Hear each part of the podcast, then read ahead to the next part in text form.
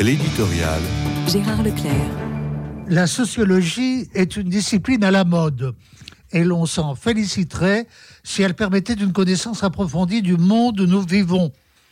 Mais elle reflète souvent les options idéologiques et politiques de ses praticiens et ces modes d'analyse reflètent une conception a priori du champ social, par exemple celui qui relève de l'opposition dominant-dominé dans la ligne d'un Pierre Bourdieu. Fort heureusement, il y a d'autres écoles qui peuvent s'enraciner dans des traditions anciennes, toujours fécondes. Je pense par exemple à celle qui se reconnaît dans un Frédéric Leplay. Jérôme Fourquet, lui, a une référence bien particulière.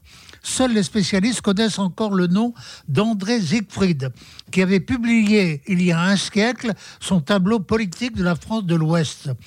C'est le même projet d'analyse que poursuit Jérôme Fourquet pour comprendre ce que la France est devenue aujourd'hui à la suite de mutations qui ont profondément changé notre géographie sociale. Le résultat de son travail aboutit à un nouvel ouvrage intitulé La France d'après. Le Figaro Magazine en publie de bonnes pages avec un portrait de l'auteur signé Alexandre Devecchio. C'est tout simplement passionnant. Pour en donner un goût, je me permettrai simplement cette seule citation de Devecchio. La France paysanne a cédé la place à la France de la conso ou. La virée chez Ikea a remplacé la messe dominicale. Les antidépresseurs, le yoga et les coages de vie se sont substitués aux prêtres et à l'instituteur.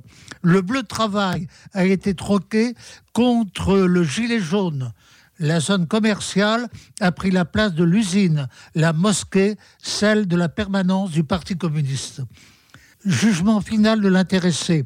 Des progrès matériels ont été incontestablement réalisés, mais ce que l'on ressent confusément, c'est un énorme vide existentiel de transcendance qui s'est creusé. Tiens, tiens, en cette période synodale, voilà qui devrait nous faire singulièrement réfléchir.